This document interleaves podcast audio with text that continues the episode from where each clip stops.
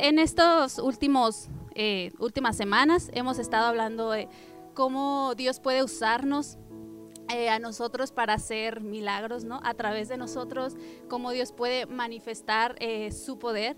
Y he pensado que hay veces hay cosas que, que nos limitan o que por las cuales dices, no, pues mejor, mejor yo no lo voy a hacer yo creo que hay alguien más que pueda hacer eso, eh, yo no soy capaz. Eh, eso mismo me pasó eh, en estos últimos días.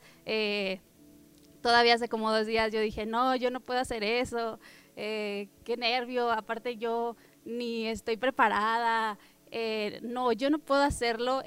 David lo hace súper bien, el pastor lo hace súper bien, Gabriel, Chuy, no me necesitan. Pero pues tal vez no, tal vez no es como que ellos me necesitan o, alguien quiera ver mi cara, pero sé que Dios tiene eh, planes para mi vida y, sé que Dios quiere que yo sea ese instrumento para que su gloria, su poder se vea reflejado a través de mi vida y a través de la vida de cada una de, nos, de cada persona, de nosotros, de ti que nos estás viendo. Entonces, eh, encontré tres puntos que al menos en mi vida creo que me han a veces como limitado a poder ser plena en, en, mi, en mi servicio o poder ser plena para ser hacedora de milagros. Y te los quiero compartir, tal vez eh, alguno de estos te ha pasado alguna vez o, o, los tres. A mí los tres. Pero para, este, para estos son tres puntos. Encontré eh, en la Biblia una persona que, que es el ejemplo claro de estos tres eh, puntos importantes que debemos de tratar. Y el primero es apropiarnos de lo que Dios ya nos dio por ser sus hijos. Eh, si tú estás aquí por primera vez o, si has escuchado alguna vez de Dios, eh, Dios ya entregó su amor, entregó eh, su poder para nosotros, para nosotros apropiarnos de Él y por medio de ese poder eh, hacer milagros hacia las demás personas. Pero siento que a veces mm, como que no nos la creemos, como que no nos creemos que somos hijos de Dios, como que mm, estás pasando por un conflicto y tú dices, no sé qué voy a hacer, pero ya Dios te dio su poder. Es como, es como si Dios nos haya dado un cheque Dios ya nos dio un cheque y tenemos que cobrar ese cheque, porque tal vez en algún momento vas a tener una necesidad y dices, no, es que no sé qué hacer y el cheque está ahí. El cheque está ahí para que tú lo cobres. Entonces hay veces que, nos sentimos como incapaces o no confiamos lo suficiente o no somos conscientes de que tenemos eh, ese poder que ya Dios nos entregó. Y por eso nos limitamos a servir a otros, porque dices, yo no puedo, eh, yo no soy capaz, pero la idea es que apoderándote de ese espíritu que ya Dios depositó en ti, te la creas. Que tú te creas lo suficientemente bueno para hacer todo para lo cual Dios te ha llamado, que cobres ese cheque. Ese es, el punto número uno, confiar más e, en tu capacidad porque yo, Dios ya depositó un poder increíble en ti. El segundo punto para mí es como creer que no somos capaces. Como te, decía al principio, eh, yo decía, yo no puedo hacer eso. Últimamente no he sido como, he hecho las cosas como de la mejor manera, eh, pero en realidad me puse a pensar, o sea, ¿quién de, nosotros ha hecho las cosas bien? Todos los que tenemos el privilegio de estar en este lugar, eh, de estar parados frente a ustedes, somos seres imperfectos y tenemos una vida llena de conflictos, pero eso no nos va a limitar a, compartir eh, el amor de Dios, porque imagínate, si se tratara solamente de seres imperfectos, pues nadie estaría haciendo nada. Pero no se trata de eso. Y quiero hablarte sobre, sobre la vida de Moisés, que es el claro ejemplo de, de esto. Y te quiero leer eh, unos textos que tengo por aquí. Es Éxodo del capítulo 3, verso 4. Cuando el Señor vio a Moisés, se acercó, se acercó para, perdón, cuando el Señor vio a Moisés, se acercó, cuando el Señor vio que Moisés se acercaba para observarlo mejor, Dios lo llamó desde, desde en medio de la zarza. Moisés, aquí estoy, respondió. No te acerques más, le advirtió el Señor. Quítate las sandalias porque estás pisando tierra santa. Yo soy el Dios de tu padre, el Dios de Abraham, el Dios de Isaac y el Dios de Jacob. Cuando Moisés oyó esto, se cubrió el rostro porque tenía miedo de mirar a Dios. Mira, el clamor de Israel me ha llegado y he visto con cuánta crueldad abusan de ellos los egipcios. Ahora ve, ve porque te envío a Faraón. Tú vas a sacar a Egipto, de Egipto a mi pueblo de Israel. Pero Moisés protestó. ¿Quién soy yo para que para presentarme ante el faraón? ¿Quién soy yo para sacar de Egipto a tu pueblo? Dios contestó, yo estaré contigo y esta es la señal de esta es la señal para ti de que yo soy quien te envía. Cuando hayas sacado a Egipto de Egipto al pueblo, adorarás a Dios en este mismo monte. Bueno, antes quiero hablarte un poquito del contexto. Eh, seguramente ya has escuchado de quién es Moisés, pero pues Moisés era un hombre fue un hombre privilegiado porque aún siendo del pueblo de Dios, eh, del pueblo de Israel, tuvo la oportunidad de ser parte de, pues como del imperio que tenía, eh, que tenían en Egipto. Pero él cometió un error y a un día paseando vio que agredían a uno de los de de los de su pueblo, de Israel. Y él sintió como mucha rabia y quiso hacer justicia y asesinó a un hombre. Después de esto, él huyó porque tenía mucho miedo de que lo condenaran. Y se perdió mucho tiempo y dijo, pues ya mejor este, quiero ser una persona que pase desapercibida y se casó y, se fue mucho tiempo. Pero Dios tenía un propósito para él desde el principio y era este. Pero Moisés era una persona muy tímida, muy, pues no tenía mucho carácter pues para hablar y y al momento que Dios le llamó, seguramente dijo, no, pues yo no puedo hacerlo, hay otros mejores que yo, así como lo, lo pienso yo también, no hay alguien mejor que puede compartir esta noche, pero aquí estoy.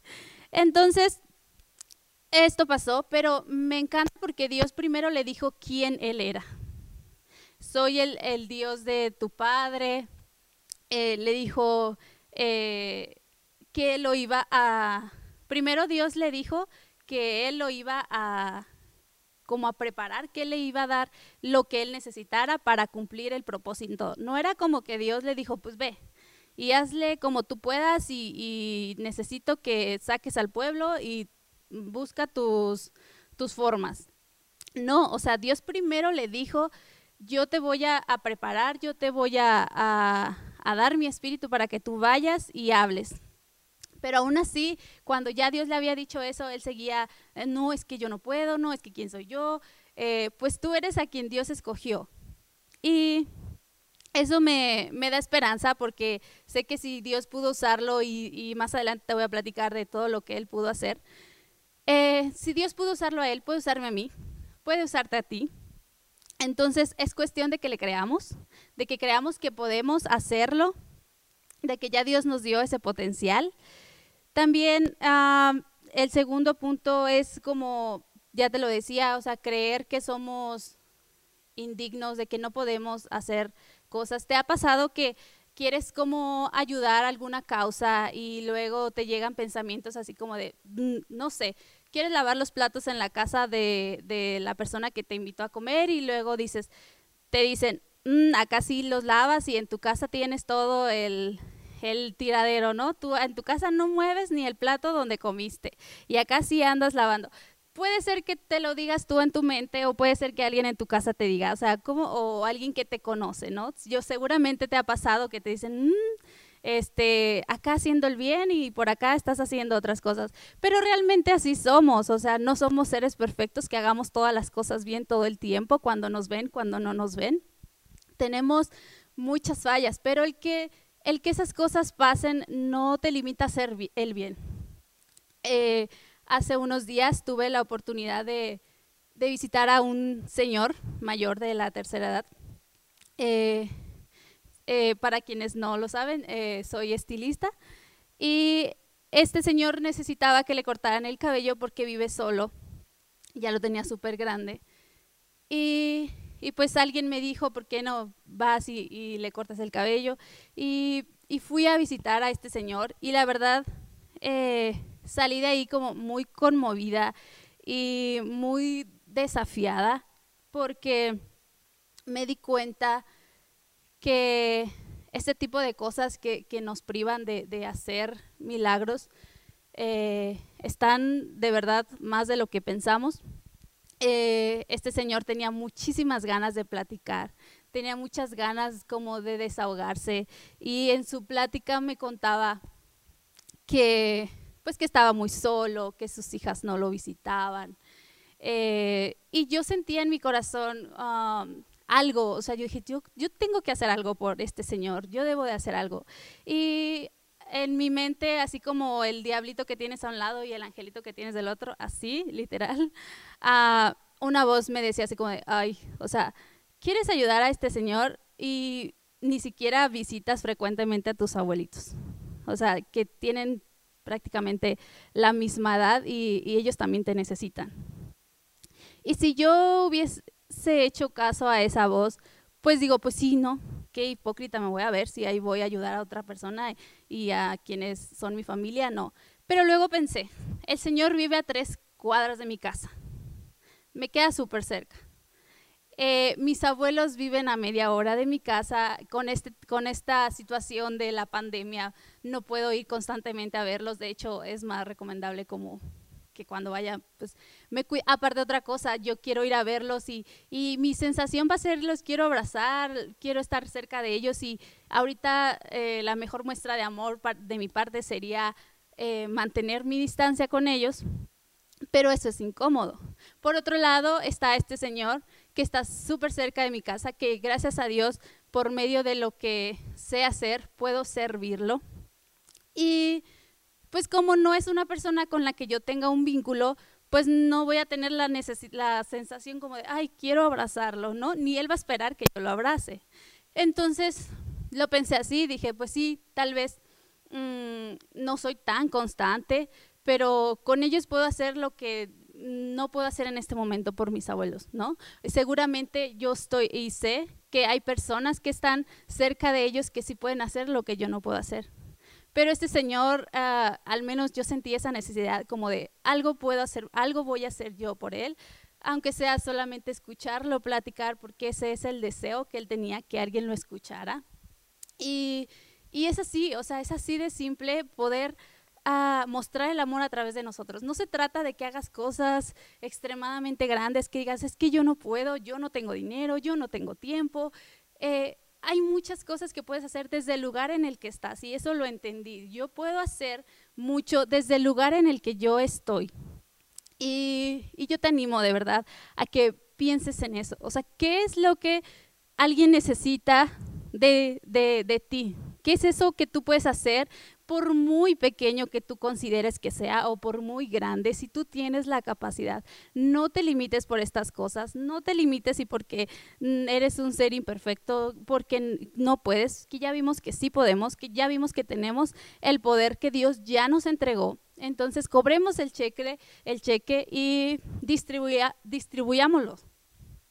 Eh, y otra de, otro de los puntos eh, importantes que también pude ver y que me da mucha tristeza porque me identifico bastante con los tres, pero este último creo que muchas veces me ha impedido hacer milagros, hacer la voluntad de Dios porque eh, estoy llena de rencor y seguramente también a alguno de ustedes les ha pasado. Y es como liberarnos de ese rencor por lo que alguien nos haya hecho. Seguramente eh, en, una, en, un, en tu afán de servir a alguien, en algún momento eh, no recibiste como, como esa gratitud de esa persona. Seguramente eh, alguna vez, ahora que estamos deseando que más personas se integren y porque hay mucha necesidad en la iglesia. Seguramente alguna vez estuviste haciendo algo eh, en, en, la iglesia y a lo mejor tú dices, es que nadie lo notó, es que nadie, eh, nadie lo agradeció o alguien criticó mi trabajo y, y pues quiero pedirte disculpas. Eh, a nombre de la iglesia, si en algún momento tú sentiste eh, que no fue valorado tu trabajo o que, o que no lo hiciste bien, pero quitémonos ese, ese rencor, ¿no? Dios, Dios sí lo vio, Dios sí, eh, sí ve lo que tú haces y, seguramente esa persona que saludaste en la entrada que vino, que vino por primera vez decidió quedarse porque tú la recibiste con una sonrisa y esa persona sí lo vio, pero no pudo decírtelo. Y, no se trata como de que yo lo que yo hago o lo que Dios hace a través de mí es para que yo sea... Mm, como alabado, ¿no? Para que yo sea así como de, ay, sí, eres muy buena persona. No se trata de eso. Y, también, ah, volviendo al tema de, del Señor que les platicaba, él estaba contándome que una de sus hijas era la que le cortaba el cabello y que por problemas que tuvo con ella, ella ya no quiso ir a verlo y que ya ni siquiera iba con sus nietos, o sea, ya ni siquiera dejaba que, sus hijos lo, visitaran. Y el Señor estaba muy mal por eso, estaba casi llorando porque no sé, desconozco cuál fue la razón por la que su hija se disgustó con él, pero es muy triste ver que por el resentimiento que hay en nuestros corazones, dejamos de cumplir nuestro propósito o dejamos de dar amor a otros. Eh, ahora el Señor tuvo que batallar más porque había algo en ella que seguramente el Señor algo le, tal vez en algún momento, eh, esto mismo que te contaba de, este Señor, eh, que por algún conflicto que pudo tener con su hija se, perdió esa oportunidad de, estar con sus nietos, de estar con ella, eh, de tener su, su, presencia en su casa. Ahora Seguramente algo así te ha pasado. Eh, alguien hizo algo inconsciente o conscientemente hacia ti que te dañó. Y, eso te limitó a poder hacer el milagro que, tal vez Dios ya había destinado para que tú hicieras pero por ese resentimiento que a veces guardamos o que dejamos que, crezca, eh, nos controla y nos limita a poder servir. Por eso yo te invito que sobre todo en este tiempo que eh, como iglesia estamos necesitando eh, eh, más voluntarios, que seas disponiendo todo tu corazón y callando voces que te, que te impidan a crecer en tu, en tu liderazgo, en tu en tu trabajo, en tu hogar, en el, en el área en la que tú estés trabajando en el área en la que tú te desenvuelvas, que, que el resentimiento hacia los demás no te limite. A Moisés eh, el pueblo lo rechazaba, el pueblo lo llegó a, a juzgar, el pueblo se quejaba de él, el pueblo lo culpaba de la situación por la que ahora ellos estaban pasando por estar en el desierto, eh, gracias a que él lo sacó de, Egipto. Y aún así, aun cuando, cuando el pueblo de, de Israel estaba acusando a Moisés, estaba quejándose de él, él no se rindió y él terminó y cumplió su propósito sin ofenderse, sin, sin dejar de, de servir por, por, las cosas que ellos les, le hayan desanimado, porque a veces que los comentarios de la gente te desaniman. Cuando tú quieres hacer un bien y alguien te dice, mm, pues no, no fue tan bueno o, no te lo agradecen, La verdad, eso desanima mucho, pero eso a él no le importó y la verdad me inspira mucho eh, la historia de Moisés, me, me inspira que que aún con todas sus limitaciones, él le creyó a Dios, él se empoderó porque Dios le dijo quién él era por medio de él, le dijo que él lo iba a respaldar, le dijo que él iba a estar con él.